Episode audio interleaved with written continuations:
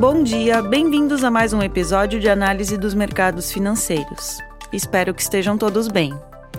No dia de hoje, 20 de novembro de 2023, falaremos sobre certas tendências dos mercados e de suas implicações para os investidores. Na Dominion, buscamos a proximidade com os clientes, trazendo informações sobre o mundo financeiro de forma não convencional.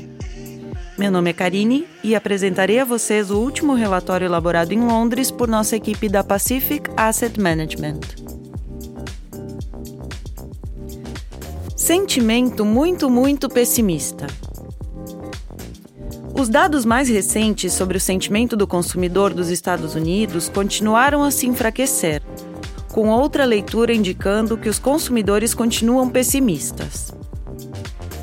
Dados de pesquisas semelhantes que perguntam às pessoas o quanto elas se sentem confiantes ou pessimistas em relação às perspectivas da economia na Europa mostram um quadro semelhante, com dados indicando que as pessoas e as empresas atualmente têm pouca confiança na força da economia.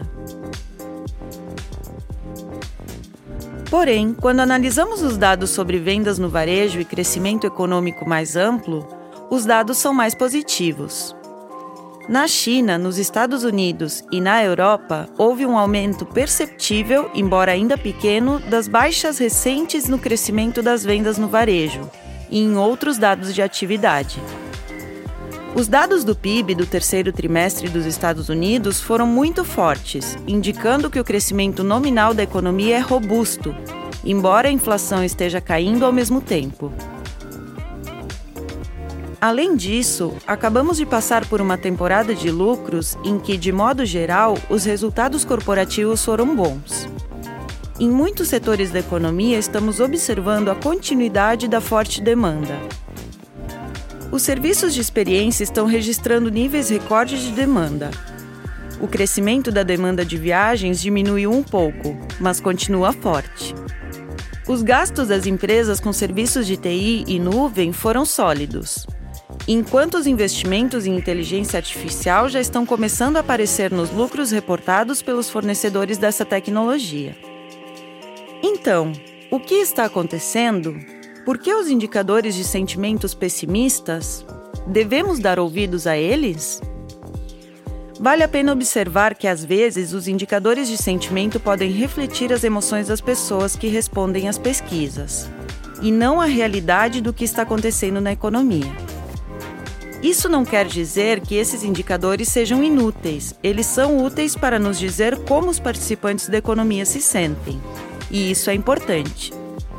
Mas pode haver momentos em que o sentimento esteja deslocado da realidade, tanto no lado positivo como no negativo. No passado, o sentimento ebuliente e muito otimista às vezes se desvinculava da realidade de uma economia em desaceleração, e vice-versa. Às vezes, o sentimento é excessivamente pessimista em relação ao desempenho real da economia. Suspeitamos que no momento podemos estar vendo uma incompatibilidade entre os indicadores de sentimento e a realidade.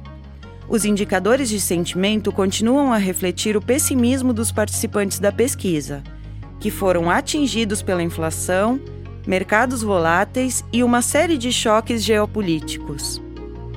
Enquanto isso, a economia subjacente permaneceu surpreendentemente robusta, especialmente a economia dos Estados Unidos. Os lucros corporativos são sólidos, a inflação diminuiu e as taxas de juros mais altas ainda não tiveram nenhum efeito importante de desaceleração sobre a economia.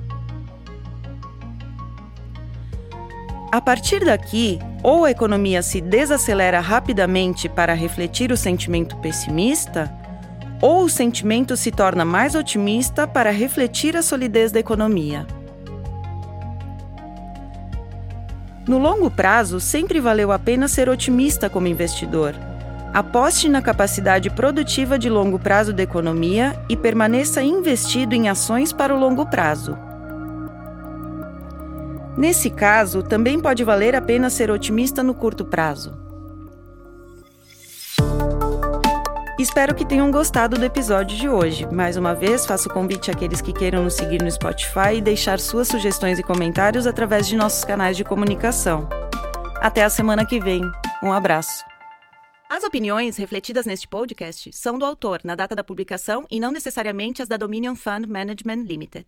O conteúdo deste podcast não pretende ser uma assessoria de investimento e não será atualizado depois da publicação. Imagens, vídeos, citações de literatura e qualquer material que possa estar sujeito a direitos autorais são reproduzidos total ou parcialmente neste artigo com base no uso justo aplicado a reportagens de notícias e comentários jornalísticos sobre eventos.